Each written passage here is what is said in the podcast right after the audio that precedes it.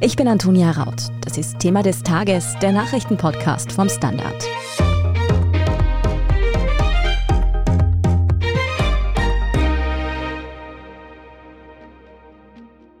Die Strompreisbremse steht. Gestern Sonntag hat sich die Regierung auf ein Modell geeinigt, um der Preisexplosion bei den Energiekosten etwas entgegenzusetzen. Wie funktioniert der Preisnachlass und wer profitiert am meisten von der Strompreisbremse? Kurbelt sie womöglich den Stromverbrauch erst noch so richtig an? Und wir fragen außerdem nach, woher denn die Regierung das Geld für den Nachlass nehmen will und ob dafür denn jetzt eigentlich die Rekordgewinne bei Energieunternehmen abgeschöpft werden. Andreas Danzer, du arbeitest in der Standard Wirtschaftsredaktion und hast dich deshalb mit der Strompreisbremse schon genauer beschäftigt. Wie sieht die denn jetzt eigentlich aus?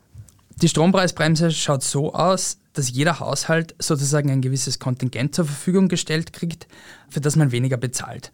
Und das berechnet sich so, dass man 80 Prozent vom Vorjahresverbrauch von einem durchschnittlichen österreichischen Haushalt nimmt. Da werden drei Personen gezählt. Und in Zahlen gegossen liegt es bei gut 2900 Kilowattstunden. Und es schaut jetzt so aus, dass die Kilowattstunde 10 Cent kosten soll. Das ist vor allem in Ostösterreich momentan viel mehr.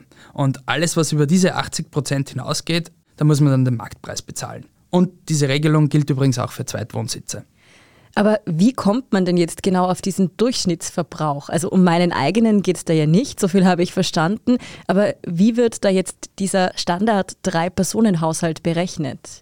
Ja, das hat die Regierung noch nicht so genau verraten, aber es dürfte sich ziemlich sicher um den durchschnittlichen Jahresverbrauch handeln, den die Regulierungsbehörde E-Control ermittelt hat. Und wie finde ich jetzt heraus, ob ich da bisher mehr oder weniger verbraucht habe? Also wo finde ich meinen derzeitigen Stromverbrauch eigentlich raus? Der steht auf der Jahresabrechnung vom eigenen Energieversorger.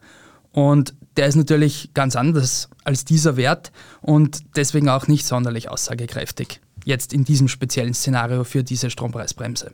Wissen wir denn schon, was wir dann dafür tun müssen, um diesen Preisnachlass zu bekommen? Also muss man sich da irgendwo registrieren oder wird das automatisch abgezogen? Also nach aktuellem Stand der Dinge muss man da eigentlich gar nichts machen, weil das wird automatisch vom Energieversorger abgewickelt und dürfte dann bei der nächsten Jahresabrechnung zur Anwendung kommen.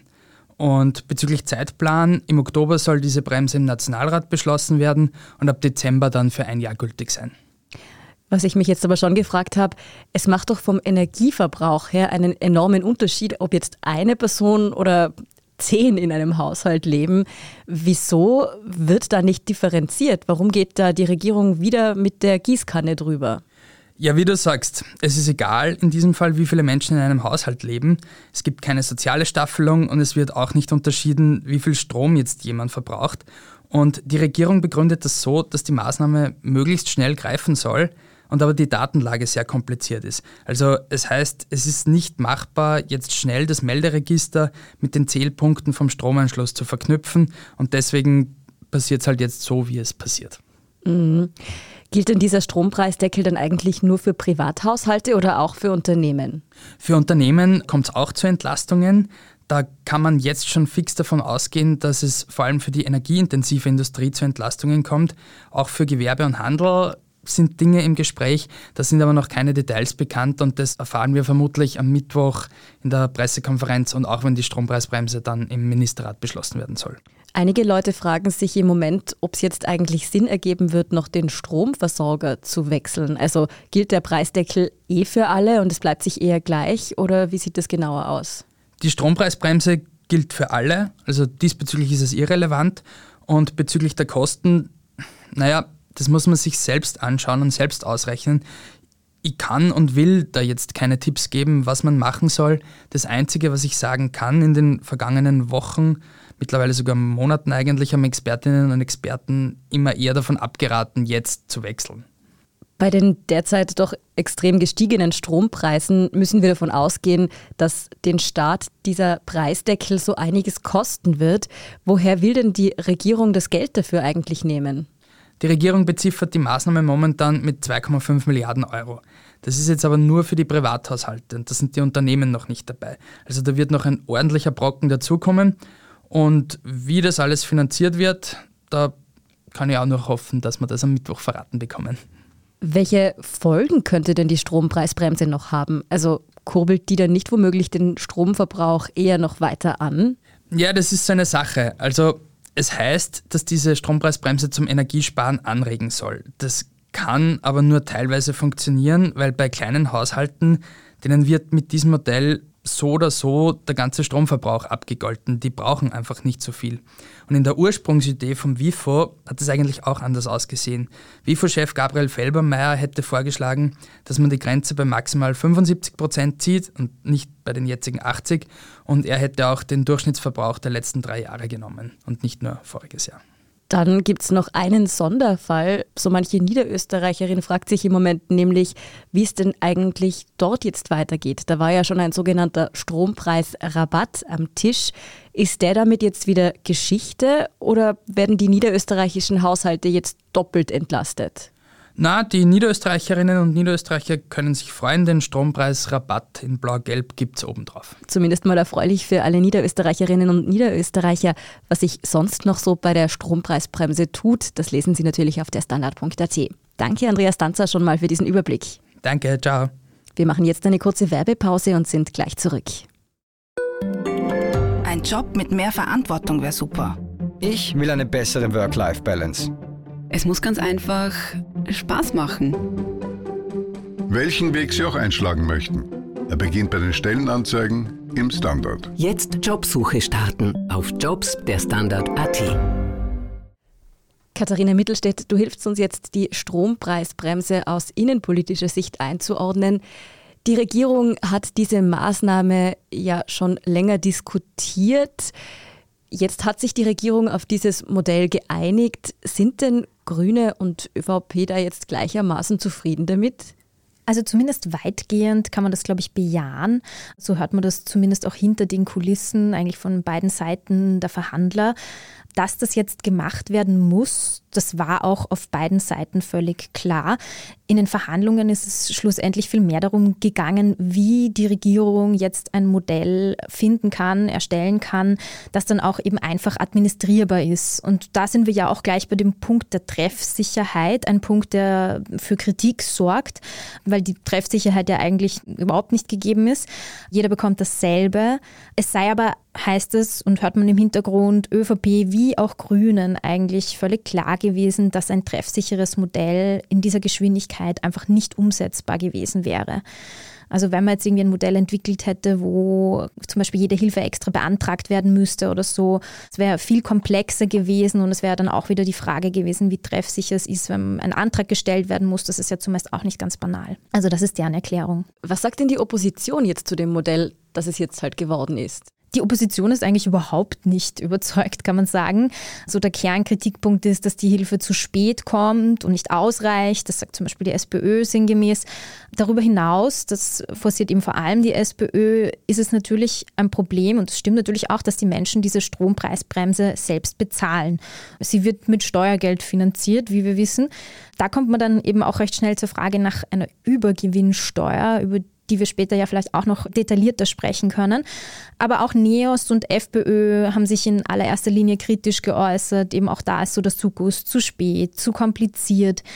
Die Arbeiterkammer hingegen, die begrüßt das Modell der Strompreisbremse, also zumindest die Eckpunkte, die inzwischen bekannt sind. Dort wird gesagt, das Modell entspricht ja auch im etwa jenem, das die Arbeiterkammer und der Gewerkschaftsbund ausgearbeitet hatten. Übergewinne abschöpfen ist ein gutes Stichwort. Das wurde ja sogar vom Kanzler selbst schon einmal laut angedacht und die EU-Kommission empfiehlt es seit kurzem sogar. Ja. Warum macht die Regierung das jetzt eigentlich nicht? Also da ist das letzte Wort, glaube ich, sicher noch nicht gesprochen. Das wird jetzt sehr spannend, was die österreichische Regierung tut. Du hast es angesprochen, es haben sich da schon eigentlich zahlreiche Politikerinnen und Politiker aus beiden Regierungsparteien immer wieder dafür ausgesprochen. Relativ klar, glaube ich, ist die Position bei den Grünen. Vizekanzler Werner Kogler hatte sich in seinem ORF-Sommergespräch sehr klar dafür ausgesprochen, dass Übergewinne von Energieunternehmen abgeschöpft werden sollten. Du hast es auch schon angesprochen, Kanzler Karl Niehammer, der hatte zumindest mal einen Anlauf genommen, das ist schon etwas her, einige Wochen, und eine solche Steuer in den Raum gestellt. Das ist dann danach sehr kontrovers diskutiert worden aus verschiedenen Gründen, führt jetzt vielleicht auch zu weit. Aber eben, Deutschland hat sich gerade darauf geeinigt, dort sollen, wie es dort jetzt genannt wird, Zufallsgewinne bei Energiefirmen abgeschöpft werden. Spannend wird jetzt vor allem dafür auch der Freitag. Da wird ein Treffen auf EU-Ebene der Energieministerinnen und Energieminister stattfinden. Und dort soll dieses Thema, soweit man weiß, auch auf der Tagesordnung stehen und besprochen werden. Da wird die große Frage sein, ob ein solches System auf EU-Ebene kommen wird. In Deutschland wurde schon recht klar kommuniziert, sollte es nicht auf EU-Ebene kommen, dann macht man das in Deutschland per Bundesgesetz. Da ist jetzt die große Frage, wie die österreichische Regierung weiter damit umgehen möchte. Wäre also durchaus denkbar, dass es da doch noch zu dieser Maßnahme kommt, ja. weil Geld braucht die Regierung definitiv. Immerhin ist die Strompreisbremse jetzt ja nicht das einzige, ich nenne es mal Geldzucker, das verteilt wird. Auch der Klimabonus wird jetzt bald auf unseren Konten landen. Man kann sagen, da wird gerade einiges locker gemacht. Was steckt da eigentlich hinter dieser Großzügigkeit? In erster Linie steckt da wohl dahinter, dass die Lage einfach schlichtweg sehr ernst ist. Wenn sich Menschen ihre Strom- und Gasrechnungen nicht mehr leisten können, dann brennt der Hut, auch rein politisch betrachtet. Und so geht natürlich auch in der Regierung die Angst um, dass es zu Demonstrationen, womöglich sogar zu Aufständen kommen kann, wenn sich viele Menschen im Stich gelassen fühlen diesen Herbst. Wir haben das ja bereits in der Pandemie erlebt, muss man sagen, wie Emotionen hochkochen können. Und die aktuelle Energiekrise hat da ja womöglich noch mehr Sprengkraft sogar. Es steht also durchaus ja, der soziale Frieden auch ein bisschen auf dem Spiel. Sind denn da Geldgeschenke, sage ich jetzt mal, der richtige Weg, dieser extremen Unsicherheit in der Bevölkerung auch zu begegnen? Ich glaube, das ist eine sehr komplexe Frage. Kurzfristig muss man natürlich sagen, sind Geldgeschenke hilfreich, weil wenn man akut eine Rechnung bezahlen muss und das eigentlich nicht kann, aber dann eine Form von Geldgeschenk, wenn man es so nennen möchte, bekommt und sich dann doch leisten kann, dann ist das natürlich zumindest eine kurzfristige Absicherung. Auf lange Sicht wird bestimmt vor allem relevant, auch was auf EU-Ebene beschlossen wird. Da wird eben Themen wie eine Übergewinnsteuer und so noch eine große Rolle spielen. Auf jeden Fall kommen da noch einige Herausforderungen auf die österreichische Regierung, aber auch auf die Politikerinnen und Politiker auf EU-Ebene zu. Vielen Dank mal für diese Einordnung, Katharina Mittelstädt. Gerne, danke für die Einladung, Antonia. Und warum die Strompreise so explodieren, das haben wir in der letzten Folge von unserem Schwesterpodcast Inside Austria ganz genau erklärt. Die Folge finden Sie überall, wo es Podcasts gibt. Jetzt aber noch dranbleiben, wir sind gleich zurück mit dem Meldungsüberblick. Guten Tag, mein Name ist Oskar Bonner. Ich habe den Standard gegründet, weil es damals keine Zeitung gab, die mit den Menschen auf Augenhöhe kommuniziert hat. Guten Tag, mein Name ist Michael Grill und ich lese den Standard, weil genau das wichtig ist. Fundierte Berichterstattung, die erklärt und nicht belehrt. Der Standard, der Haltung gewidmet. Und hier ist, was Sie heute sonst noch wissen müssen. Erstens, seit heute Montag ist klar, wer in die Fußstapfen des britischen Premierministers Boris Johnson tritt. Nachdem der ja wegen einer ganzen Reihe an Skandalen zurücktreten musste, haben die Tories nun einen neuen Parteichef gewählt. Oder besser gesagt eine Chefin. Die bisherige Außenministerin Liz Truss hat wie erwartet die Mehrheit der Parteimitglieder von sich überzeugt. Sie inszenierte sich als Hardlinerin und neue eiserne Lady, was bei der Parteibasis offenbar besser ankam als der Anti-Johnson-Kurs ihres Konkurrenten Rishi Sunak. Nur knapp 43 Prozent der Stimmen in der internen Abstimmung fielen auf Sunak. Liz Truss bekam 57 Prozent. Damit wird sie nun nicht nur Tory-Chefin, sondern auch neue britische Premierministerin. Zweitens, gestern früh wurden in der kanadischen Provinz Saskatchewan zehn Menschen durch Messerangriffe getötet und mindestens 15 weitere verletzt. Die beiden Täter sind Stand Montagnachmittag noch flüchtig. Alle Angriffe ereigneten sich in einem Reservat der indigenen Bevölkerung. Die Polizei ermittelt an insgesamt 13 Tatorten. Als mögliches Motiv wurden Drogen genannt. Näheres ist aber noch nicht bekannt. Und drittens, Fans von Winnie Pooh und seinen Freunden brauchen jetzt starke Nerven. Die Verwertungsrechte am beliebten Kinderbuch sind jetzt an die Öffentlichkeit übergegangen. Und das heißt vereinfacht gesagt, jeder kann mit den Kultfiguren jetzt so ziemlich alles anstellen, was er will. Und damit beginnt auch gleich ein britischer Horrorfilm. Winnie the Pooh Blood and Honey wurde in nur zehn Tagen gedreht.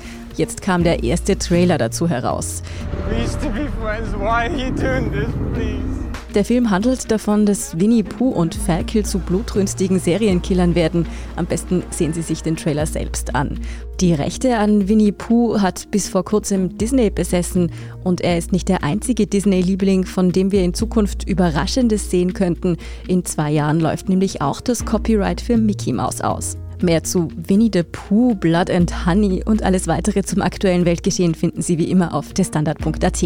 Falls Sie Feedback für uns haben, dann schicken Sie uns das gerne an podcast.derstandard.at. Wenn Ihnen Thema des Tages gefällt und Sie uns unterstützen wollen, dann können Sie das zum Beispiel mit einem Standard-Abo machen. Wenn Sie uns über Apple Podcast hören, können Sie übrigens auch dort ein Premium-Abo abschließen. Und damit Sie keine Folge von Thema des Tages mehr verpassen, folgen Sie uns einfach dort, wo immer Sie Ihre Podcasts hören und lassen Sie uns doch auch gleich ein paar Sterne da. Ich bin Antonia Raut. Danke fürs Zuhören, Baba und bis zum nächsten Mal.